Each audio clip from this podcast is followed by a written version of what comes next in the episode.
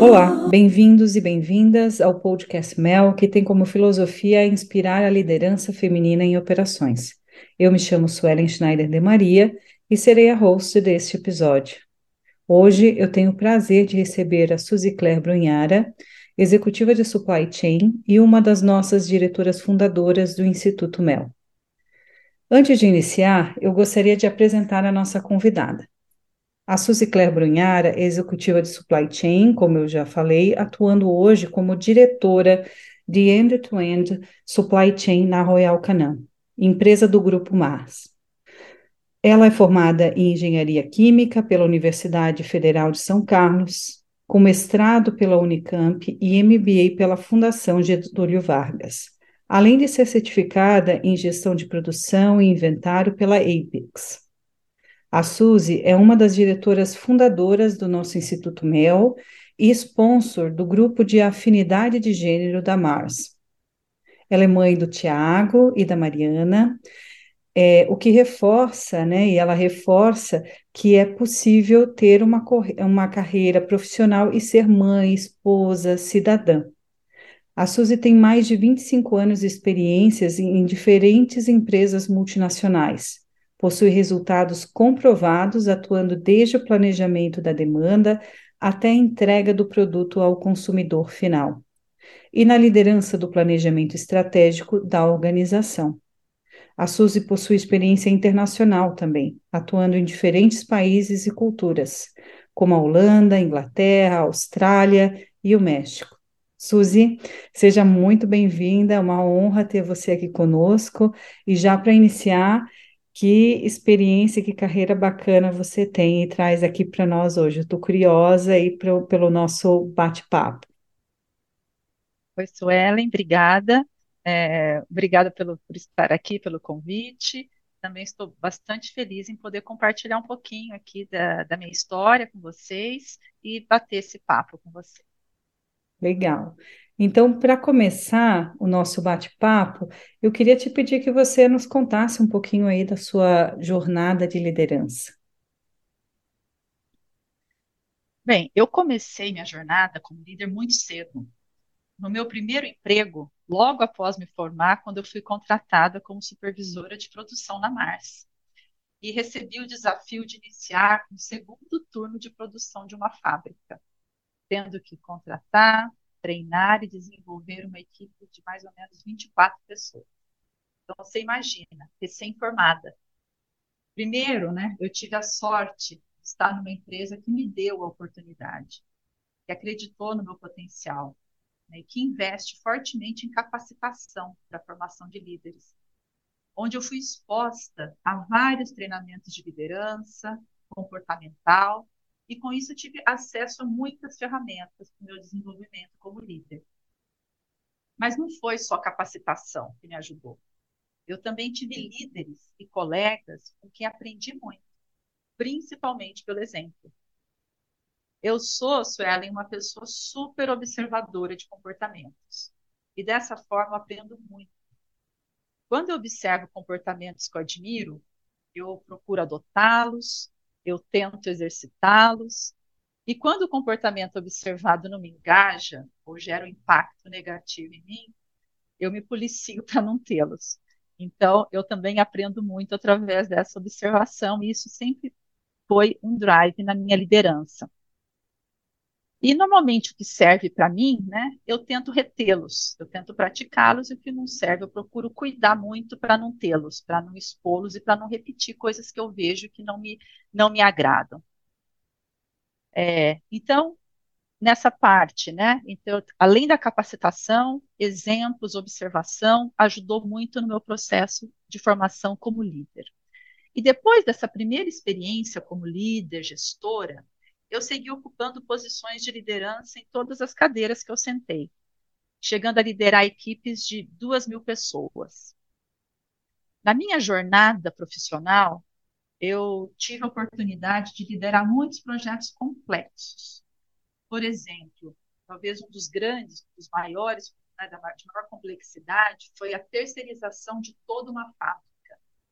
Momento em que eu fui muito desafiada como líder a manter as equipes comprometidas, equilibradas emocionalmente, trabalhando com qualidade e segurança, né, num momento tão crítico como aquele, mesmo sabendo que alguns deles sairiam da empresa após essa transição.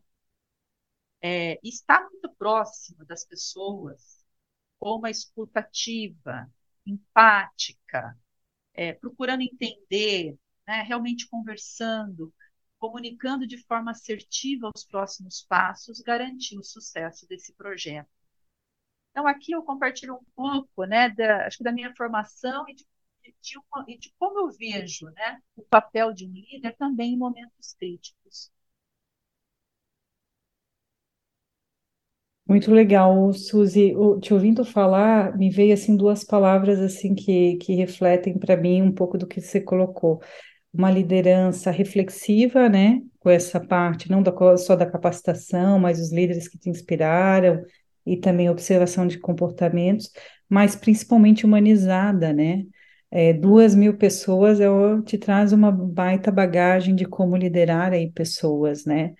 Ah, e com certeza, né, tanto nessa liderança de mais aí de duas mil pessoas, de projetos complexos como a terceirização, que realmente não é fácil, eu fico aqui imaginando que você deve ter superado diversos desafios nessa jornada toda para chegar na tua posição executiva, né? Se você pudesse dividir conosco aqui, quais seriam os maiores desafios que você é, é, teve que enfrentar, né, é, durante toda essa jornada e como que você superou esses desafios na tua carreira?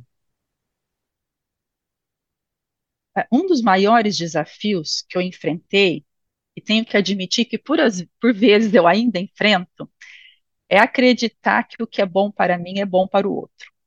Eu descobri que aquela história, sabe, de que faça para o outro o que você quer que façam para você, não é bem assim.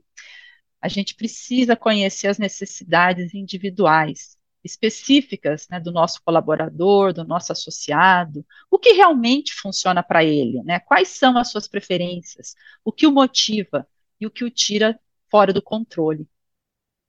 E para me ajudar nesse desafio, além de me conectar regularmente com meu time, com as pessoas que trabalham comigo, eu também gosto de conhecer suas preferências. É, eu gosto muito, uh, você deve conhecer, de uma ferramenta que é o MBTI, por exemplo, que ela é uma ferramenta né, que mede, indica a preferência da pessoa em relação à personalidade que ela tem, a personalidade desse indivíduo.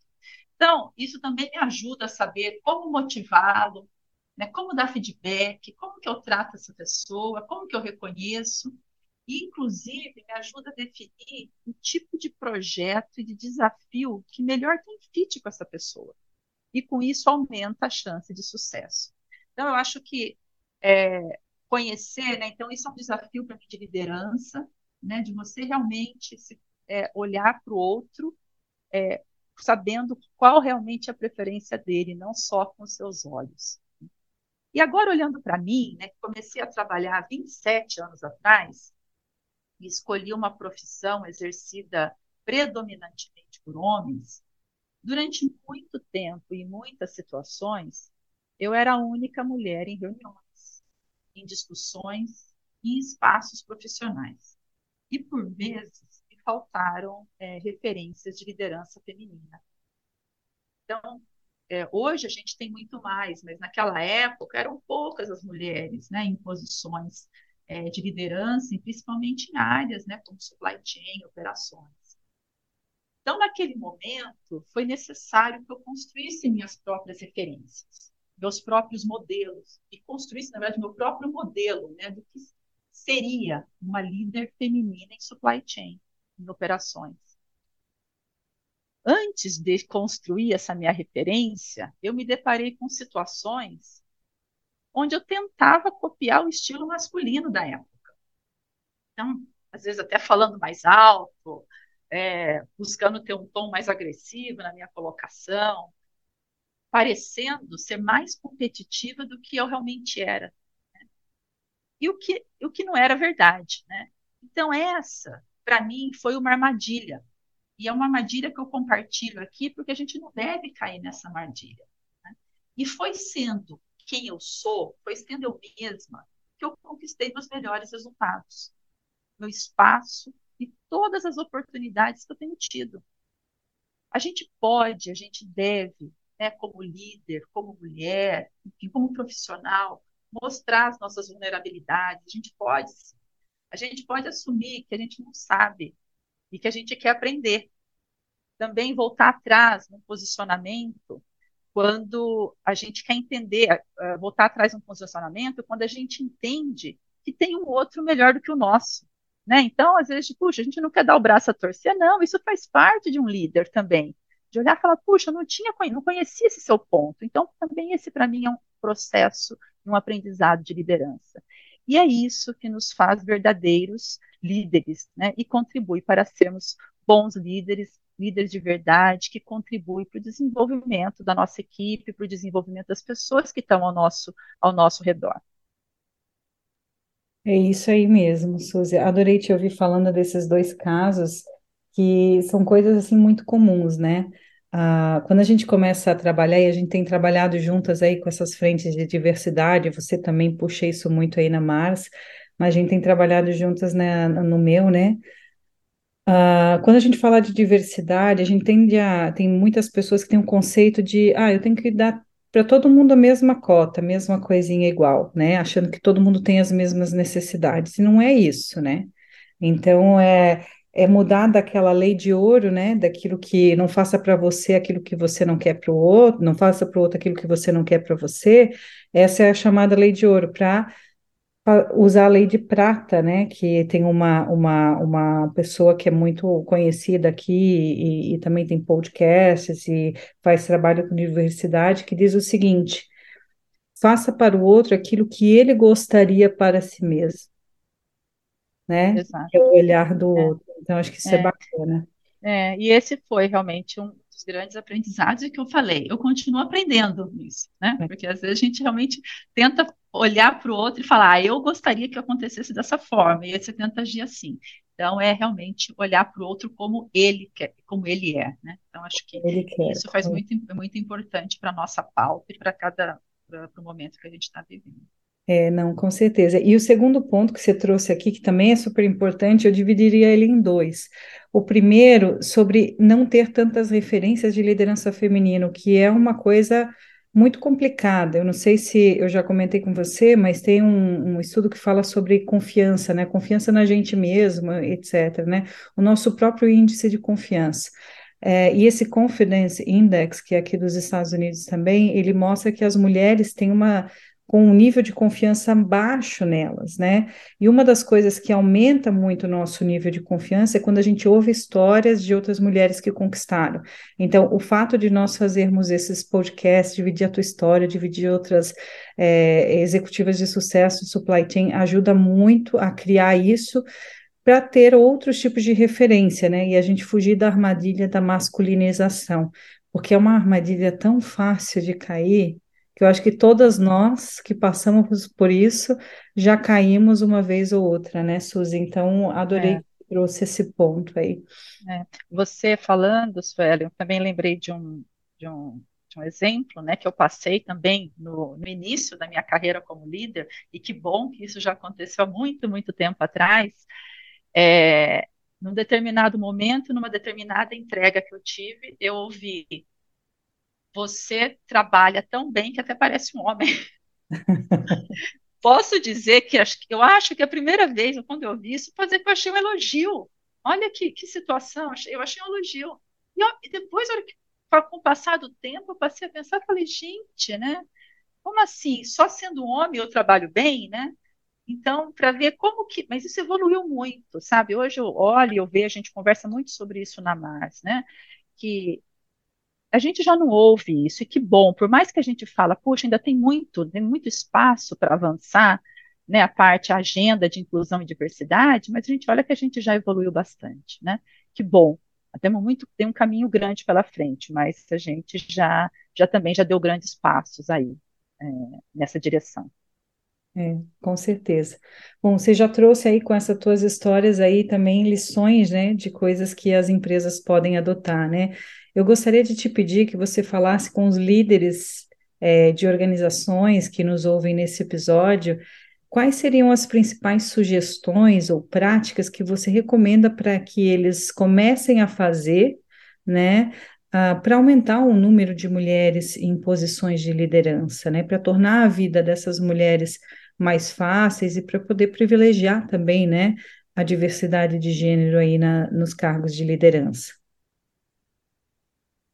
Eu acho que se a empresa, a organização, né, ela realmente tem esse objetivo, né, ela precisa, né, uma das coisas que eu, que eu indicaria é colocar esse objetivo no planejamento estratégico da empresa é, e estabelecer metas que sejam acompanhadas regularmente pelos altos executivos, uh, porque eu sou adepta do seguinte pensamento, né, que uma meta ela direciona um comportamento. Então, você quer mudar? Coloca uma meta e a persiga. Então, acho que estabelecer meta, fazer a gestão dela próxima aos executivos, eu acho que é uma boa prática. É, uma outra prática que eu tenho visto é, e que muitas empresas têm usado é garantir que pelo menos 50% dos finalistas, todos os processos seletivos, qualquer nível hierárquico, seja mulher. Eu digo qualquer nível hierárquico porque embora nós estamos falando de posições em lideranças, muitas vezes né, esse processo ele tem que começar na base. Então, você já fomentando né, que a base já esteja, vamos dizer, é, em equidade, né, em equilíbrio, você tem mais possibilidades de, uh, no, no, aumento da crescimento da pirâmide, você também ter uh, mais mulheres, maior representatividade. É, um outro ponto que eu trago é, ter políticas e práticas que criem condições para que a mulher não tenha né, que escolher entre crescer na carreira ou ter uma família. Quantas histórias né, a gente conhece de mulheres que, após serem mães, não conseguiram, não quiseram continuar trabalhando. E aqui um parêntese, tudo bem quando isso acontece. Né? Eu acho que é tudo bem, né, ser uma escolha dela. Mas se isso realmente for uma escolha. Mas muito, muitas vezes não é escolha, é a falta de oportunidade ou condições para exercer os diferentes papéis. É, outra ação né, que, que me vem à cabeça é criar espaços, né, como você falou dos exemplos, que um exemplo de uma mulher bem-sucedida, ela fomenta, ela ajuda a impulsionar a outra. Então, criar esses espaços para compartilhar exemplos positivos de mulheres que inspirem a outras a criar esse equilíbrio e também ter líderes, né, homens e mulheres trabalhando em conjunto para que essa realidade seja possível. Não vamos esquecer que o homem ele é um grande aliado nessa, nessa jornada. Uh, também acho importante que as organizações criem condições para que os pais, os pais, os homens, se equilibrem seus papéis. A gente não deve limitar as ações das empresas somente nas mulheres, já que estamos buscando equidade de gênero. Então, ter política para os pais, que devem ser os grandes aliados, devem fazer parte da rede de apoio da mulher, também é uma grande contribuição para aumentar a liderança feminina. E vamos lembrar, né, que as empresas hoje elas têm um desafio para atrair talentos, mas elas têm um desafio ainda maior de retê-los. Então, investir em práticas, em políticas, em líderes inclusivos fazem a diferença. Não, com certeza, você traz aí dicas valiosas e que é, mudam realmente o ponteiro, né, para as organizações no que tange aí a diversidade de gênero. Ah, e eu gostei que você começou pelas metas, no planejamento estratégico e o acompanhamento, tem aquele ditado, né, que a gente usa muito em operações, né? Diga-me como você me mede, que eu me comportarei de acordo, né? Então é mais ou menos dessa forma. Pegando esse ensejo da, das metas, só para explorar um pouquinho esse ponto. Que tipo de meta, qual meta mais importante você colocaria num planejamento estratégico da empresa hoje? Ou quais é as metas que você costuma trabalhar nesse sentido hoje? Ah, eu acho que a meta é de buscar realmente a equidade de gênero, né? Uhum. mais metas de recrutamento uhum. é, e de desenvolvimento também em planos de sucessão. Né? Então, quando você está olhando, por exemplo, um plano de sucessão de uma determinada cadeira, né? como que ela também está balanceado. Né? Então, acho que são, é, então são metas. Então, você pode é, buscar fora, né, buscar com processo de contratação externa, mas no processo interno também, de promoção, quando você abre uma vaga, então já buscar essa equidade, e na base, é, e desde a base, né, quando você também contrata, por isso que eu falei que o processo de contratação desde os dos diferentes níveis hierárquicos, né, e, e, na, e no desenvolvimento, no acompanhamento da, das promoções, enfim, que acontecem internos dentro da organização. Perfeito. Então, para você que nos ouve aí, é, fica aqui a dica, né? Empresas, líderes que não sabem por onde começar, mas querem começar esse trabalho, é, estabelecer metas, poucas metas, mas metas boas, como, por exemplo, essa parte da equidade, a parte do recrutamento e o desenvolvimento barra sucessão aí, promoção, que entra nesse outro fator, eu acho que são bons caminhos, né, para começar. Uh, dando sequência, nós já estamos chegando quase ao fim aqui da nossa, da nossa, do nosso bate-papo. Tudo que é bom passa rápido, né? Uh, Para fechar com chave de ouro, eu gostaria de te pedir que você fale diretamente agora com as mulheres que nos ouvem. É, e que buscam né, essa, é essa jornada de liderança nas suas organizações. Quais são os principais atributos que elas deveriam investir tempo hoje para elas desenvolverem? E quais os comportamentos nocivos à carreira que elas deveriam evitar, na tua opinião? Eu, uh, eu começo dizendo, né, é, e convidando né, as mulheres a investirem na sua formação e no seu desenvolvimento. Né? Isso é seu e ninguém tira de você. Né? Então, buscar realmente se desenvolver, buscar se capacitar cada vez mais, né? É, é, isso ajuda muito a você estar preparada para o seu próximo passo. E confie no seu potencial. Se valorize e se desafie as, nós mulheres, né, muitas vezes, e já é um comportamento conhecido, a gente é, a gente tem pouca, muitas vezes pouca confiança, né? Então, como que a gente precisa nos valorizarmos mais? A gente precisa acreditar mais na gente, né? A gente é capaz, a gente tem que ousar mais.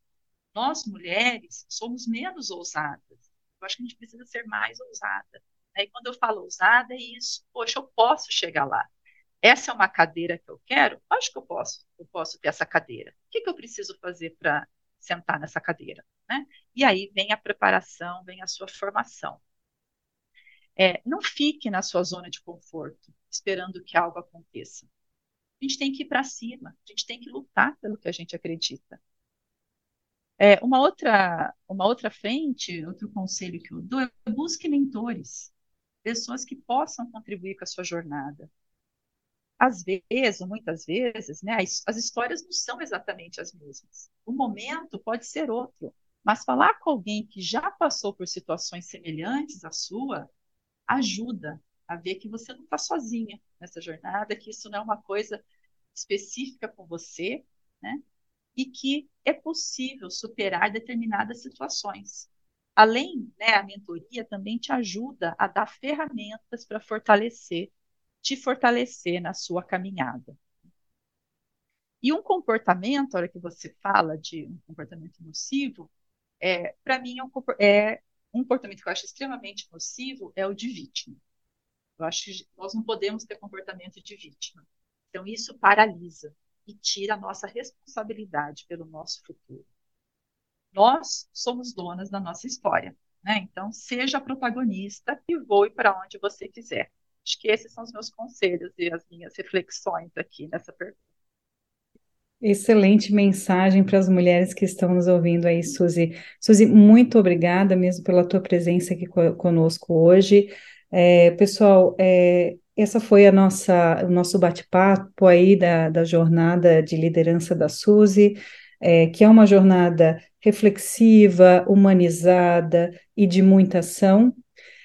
É, para as mulheres aí, repetindo as palavras da Suzy, vocês não estão sozinhas, é, busquem né, as referências, as inspirações e vocês estão no caminho certo aí para a jornada de liderança.